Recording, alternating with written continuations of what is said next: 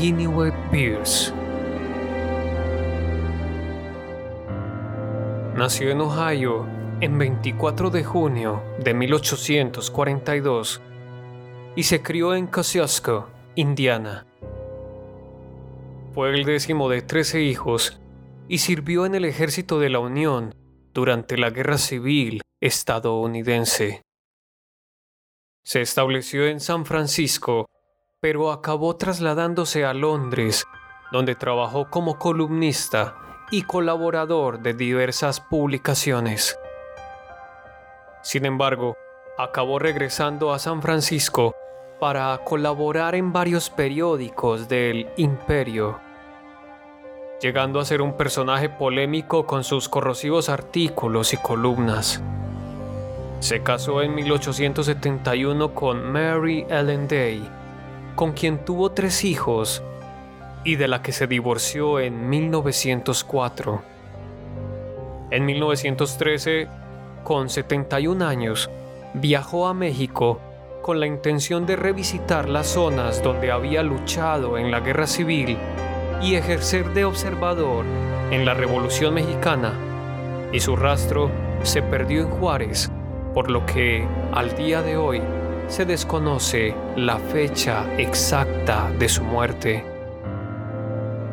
Si bien su estilo cáustico y satírico le concedió notoriedad como periodista, hoy en día se le recuerda por sus incursiones en el género de terror, influyendo en autores de la talla de Howard Phillips Lovecraft, y se le considera uno de los relatistas de este género más significativo del siglo XIX, junto a otros como Edgar Allan Poe o Guy de Maupassant.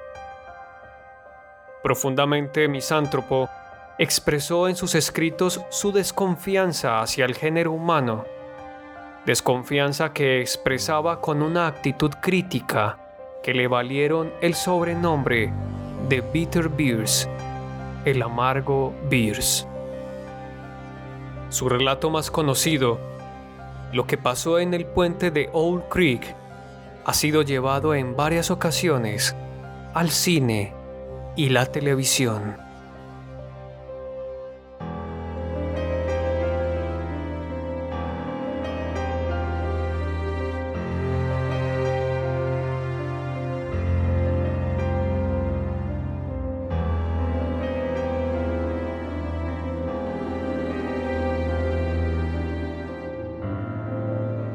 En este capítulo presentamos La ventana tapiada por Ambrose Bierce.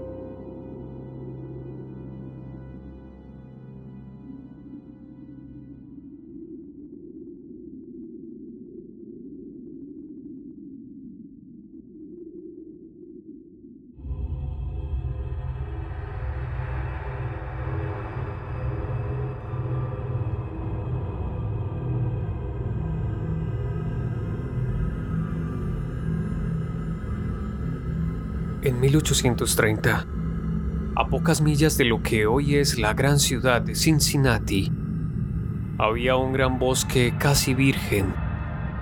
La región entera estaba poco poblada y quienes allí vivían eran gentes de la frontera, espíritus pioneros que después de alzar cabañas bastante confortables en la tierra conquistada al bosque y después de alcanzar una prosperidad que hoy no nos parecería tal, sino pura indigencia, abandonaban todo, empujados por una cierta inquietud, por algo misterioso, aunque probablemente debido a su afán de aventura.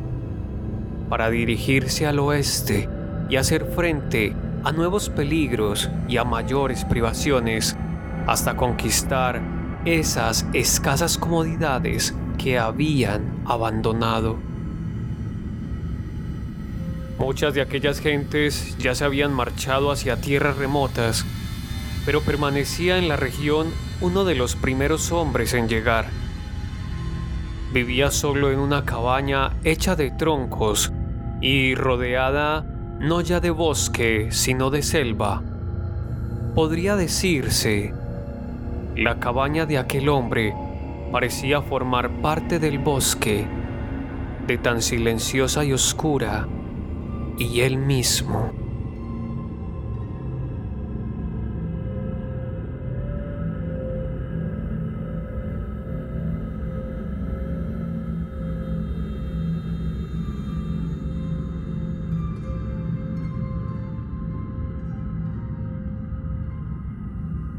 Nadie le había visto jamás esbozar una sonrisa y nadie le había oído decir nunca una palabra de más, ni mucho menos una lisonja. Satisfacía sus pocas necesidades mediante el trueque o la venta de pieles de los animales que cazaba, una actividad a la que se dedicaba, pues nada cultivaba en aquella tierra que, por derecho, podría haber llamado suya sin que ninguna autoridad pudiera reclamársela. El hombre, en cualquier caso, no era un tipo de esos que abandonaban. Había hecho mejoras tales alrededor de su casa como despejar un espacio de bosque mediante la sencilla, aunque dura tarea de tirar con su hacha algunos árboles, de manera que los troncos y las raíces ya podridas de aquellos se vieron cubiertas de maleza con el paso de los meses. Era conocido que aquel hombre no es que no se preocupara de la agricultura, sino que mostraba cierto desdén hacia los agricultores.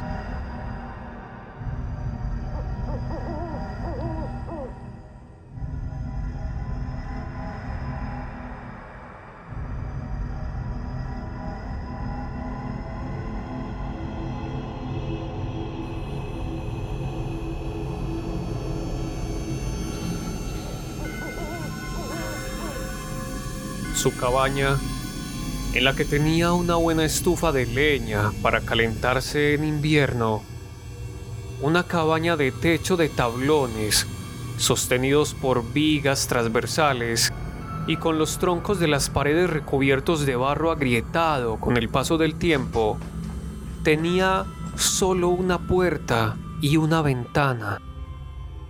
La ventana, sin embargo, quedó tapiada muy pronto por decisión del huraño habitante de la cabaña, a tal punto que nadie recordaba haberla visto abierta alguna vez. En realidad, casi nadie recordaba haber visto allí una ventana.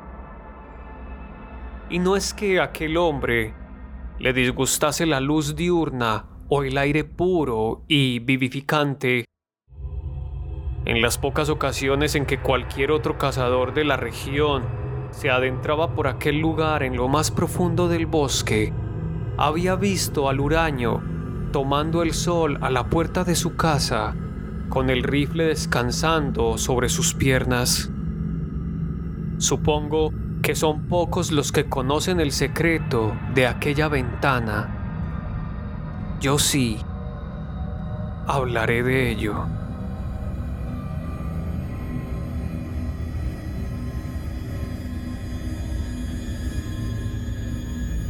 Decían que se llamaba Murlock. Aparentaba unos 60 años, aunque solo tenía 50. Algo que no eran precisamente los años había contribuido a hacer que el tiempo se le echara encima, envejeciéndolo. Tenía largos el cabello y la barba, muy grises Sus ojos, de un azul grisáceo y muy apagados, parecían hundidos en sus cuencas. Su rostro, completamente surcado por arrugas muy profundas que parecían pertenecer a sendos sistemas convergentes. En cualquier caso, era el que mejor se hubiera podido imaginar para su delgadez y su gran estatura. Tenía los hombros caídos como los hombres que se han desempeñado mucho tiempo cargando y descargando en los muelles. Yo nunca lo vi. Debo decírselo antes que nada. Todo lo que sé de él me lo contó mi abuelo, gracias al cual supe también su historia. Mi abuelo incluso lo tuvo por vecino un tiempo, antes de que el huraño decidiera levantar su cabaña en lo más apartado del bosque.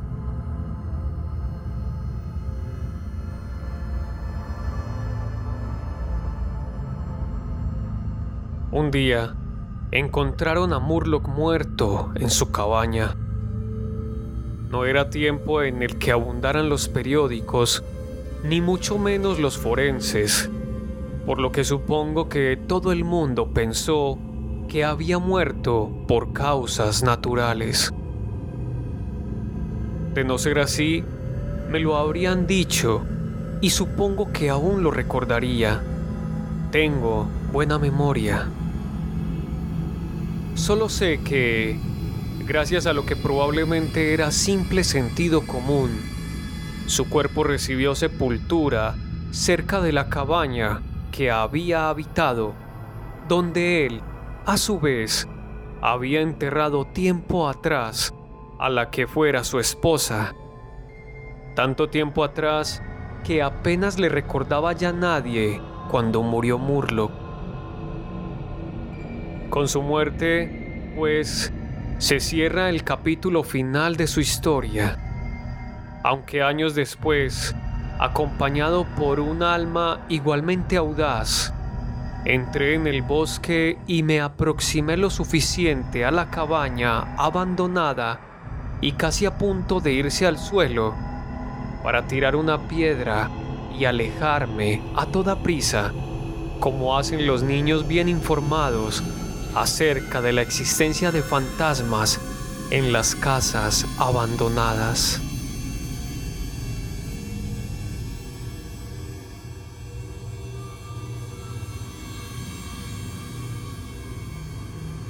Hablemos, sin embargo, de algo más importante, de aquel capítulo referido a Murloc que me contó mi abuelo.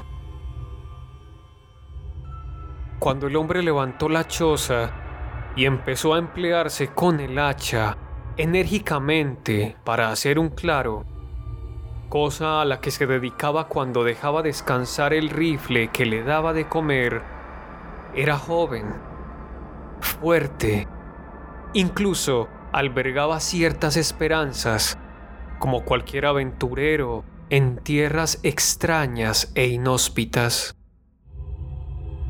En la región del este de la que provenía, se había casado, como era costumbre en aquel tiempo, con una joven digna, desde luego, de la mayor de sus devociones.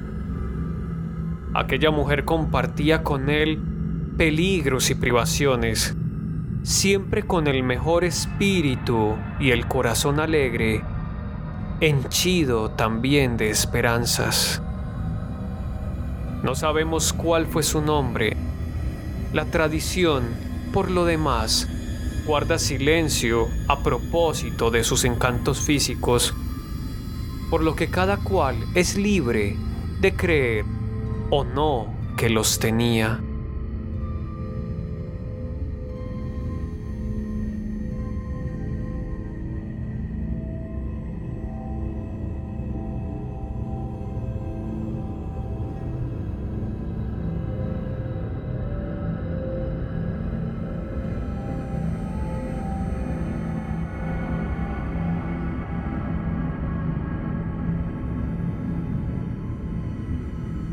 Pero no permita Dios que yo comparta esas dudas.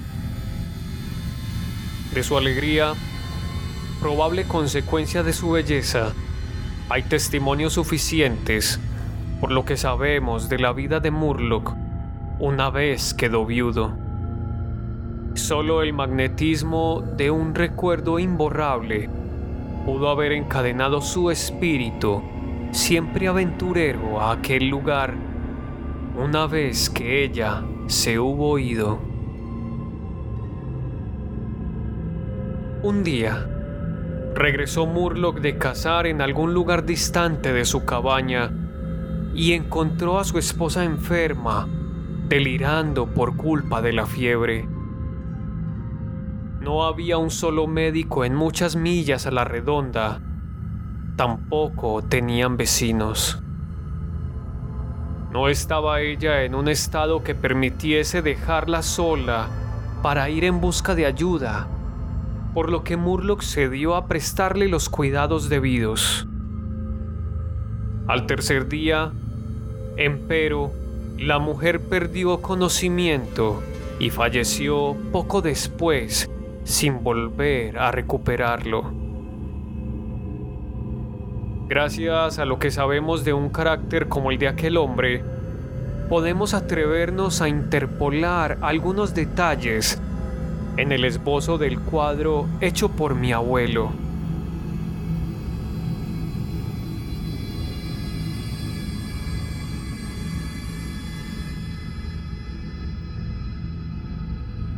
Cuando comprobó que estaba irremisiblemente muerta, Murlock conservó la calma necesaria, a pesar de su dolor, para recordar que los muertos deben tener entierro, y no solo eso, sino que deben ser preparados para recibir sepultura. Pero, al tratar de llevar a cabo un deber tan sagrado, se equivocó repetidamente Hizo unas cuantas cosas mal y las que hizo bien simplemente las repitió. Sus fracasos en cosas sencillas y comunes no dejaban de sorprenderle, como el borracho que se asombra ante la aparente suspensión de las leyes naturales, conocidos como la del equilibrio. Se sorprendió igualmente de no haber llorado una sola lágrima al verla muerta, a pesar del gran dolor de corazón que sentía. Una sorpresa en la que había mucho de vergüenza, pues, al fin y al cabo, puede que no resulte un detalle, una demostración de cariño.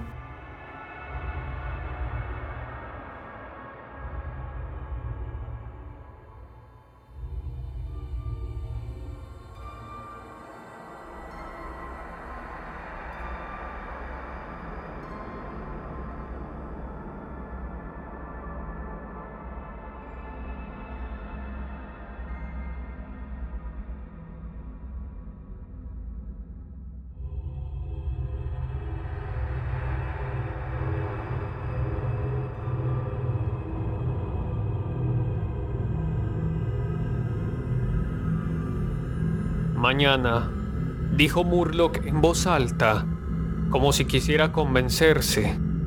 Tendré que hacerle una caja y cavar la tumba. Entonces la extrañaré más cuando ya no pueda verla. Ahora está muerta, pero ha dejado de sufrir. La situación no puede ser tan terrible, por ello, como parece. De pie junto al cuerpo de su esposa, en la luz que se desvanecía, la peinó mecánicamente, con un cuidado desprovisto de voluntad. Mientras lo hacía, corría por su conciencia como un torrente subterráneo, la convicción de que las cosas sucedían de la manera más natural, de que todo iba según debía, de que el hecho de tenerla a su lado aunque muerta, explicaba su aparente tranquilidad. En realidad, no sabía cuán fuertemente le había golpeado la pérdida de la esposa. Esa noción, esa conciencia de su dolor, le llegaría después para no abandonarlo ya nunca.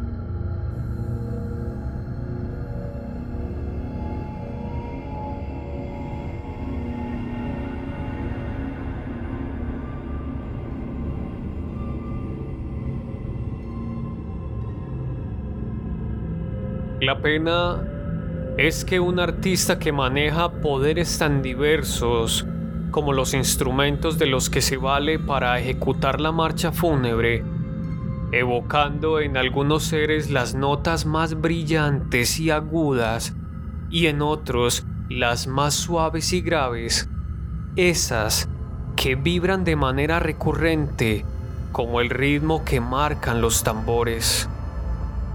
Algunos espíritus en un trance doloroso se sobresaltan, otros quedan estupefactos, sin capacidad de reacción. A algunos un trance doloroso como el de Murloc les llega cual si la herida de una flecha se tratase, una herida que irrita y alerta toda su sensibilidad, agudizándosela a otros como un mazazo que al aplastar insensibiliza.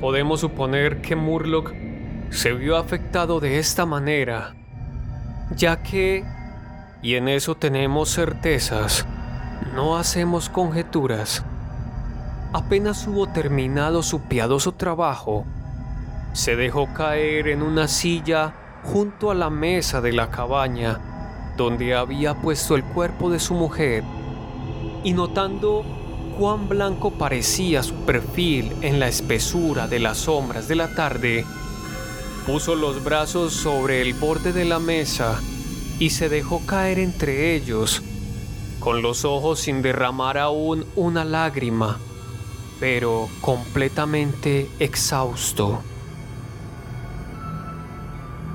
Entonces llegó a través de la ventana abierta un sonido largo y sollozante, como el grito de un niño perdido en lo más profundo del bosque.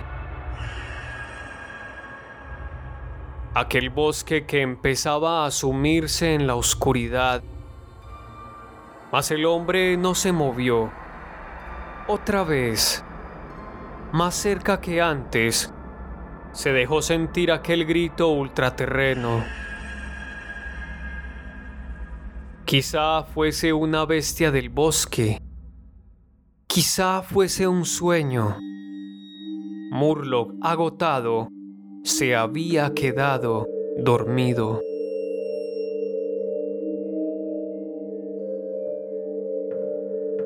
Horas después, como se llegó a saber posteriormente, el que velaba el cadáver de manera tan descuidada despertó y levantando la cabeza de entre sus brazos, escuchó con atención, sin saber por qué lo hacía. En la negra oscuridad que se hacía alrededor de la muerta, recordando cuánto había pasado, aunque sin sobresaltarse por esa constatación, esforzó sus ojos para ver no sabía bien qué. Tenía los sentidos alerta la respiración entrecortada, la sangre detenida en su circulación, parecía ahondar el silencio. ¿Quién se le había aparecido? ¿Qué le había despertado? ¿Dónde estaba? Repentinamente, la mesa tembló bajo sus brazos justo en ese momento escuchó o creyó oírlo. Un paso suave y otro y otro. Los pasos de unos pies descalzos. Aterrorizado e impotente para gritar entonces, o para moverse siquiera, tuvo que esperar y así lo hizo, en la más completa oscuridad ya, a lo largo de un tiempo que fue como siglos de terror. Intentó decir en vano, alargar las manos para tocarla, para comprobar si seguía allí. Creía haberse vuelto mudo. Sus brazos y sus manos parecían de plomo.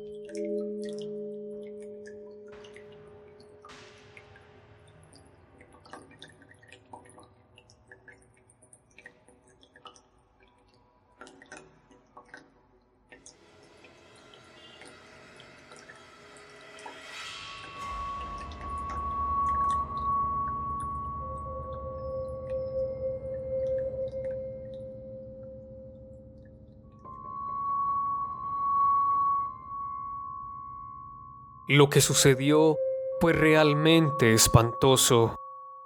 Algo sumamente pesado pareció caer sobre la mesa, de forma tal que ésta, estrellándose contra su peso, a punto estuvo de tirarlo al suelo de espaldas.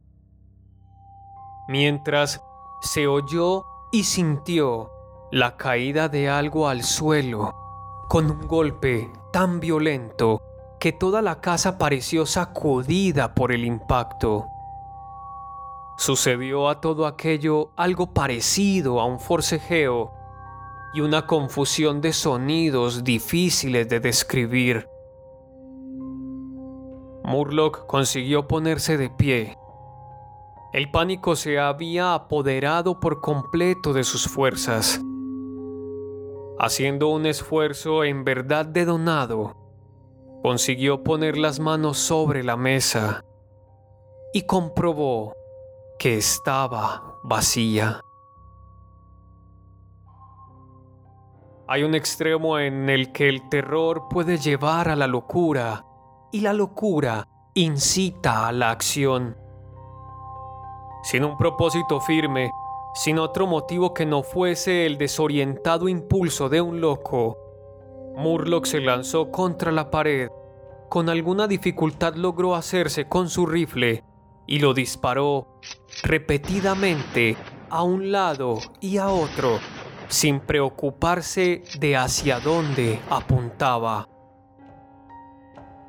A la luz de los fogonazos que salían de la bocacha del arma, con cada tiro vio un felino salvaje y enorme que arrastraba a la muerta hacia la ventana con los colmillos clavados en su garganta.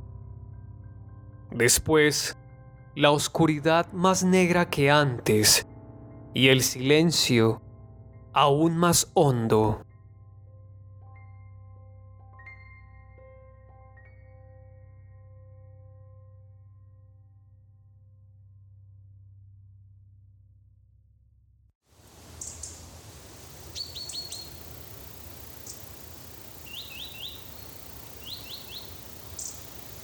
Cuando volvió en sí, el sol estaba alto y el bosque resonaba con los cantos de los pájaros. El cadáver de la esposa yacía cerca de la ventana, donde lo había dejado aquella bestia cuando huyó asustada por los disparos del rifle de Murlock. La muerta tenía desordenadas las ropas y completamente despeinado el cabello. Mostraba un desmadejamiento absoluto. Había manado sangre hasta hacer un charco. Sus dientes sostenían aún un pedazo de oreja de la fiera.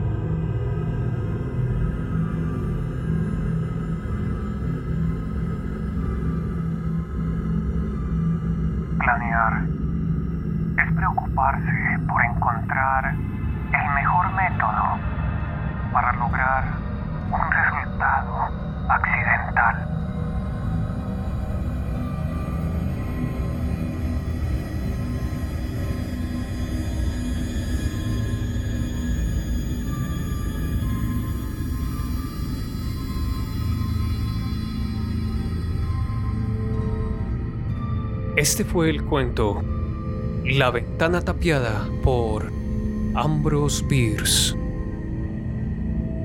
Espero que esta historia haya sido de todo tu agrado. Agradezco mucho tu apoyo dándole me gusta a esta producción. No olvides suscribirte al canal y compartir la historia con todos tus amigos. Nos vemos en el próximo capítulo.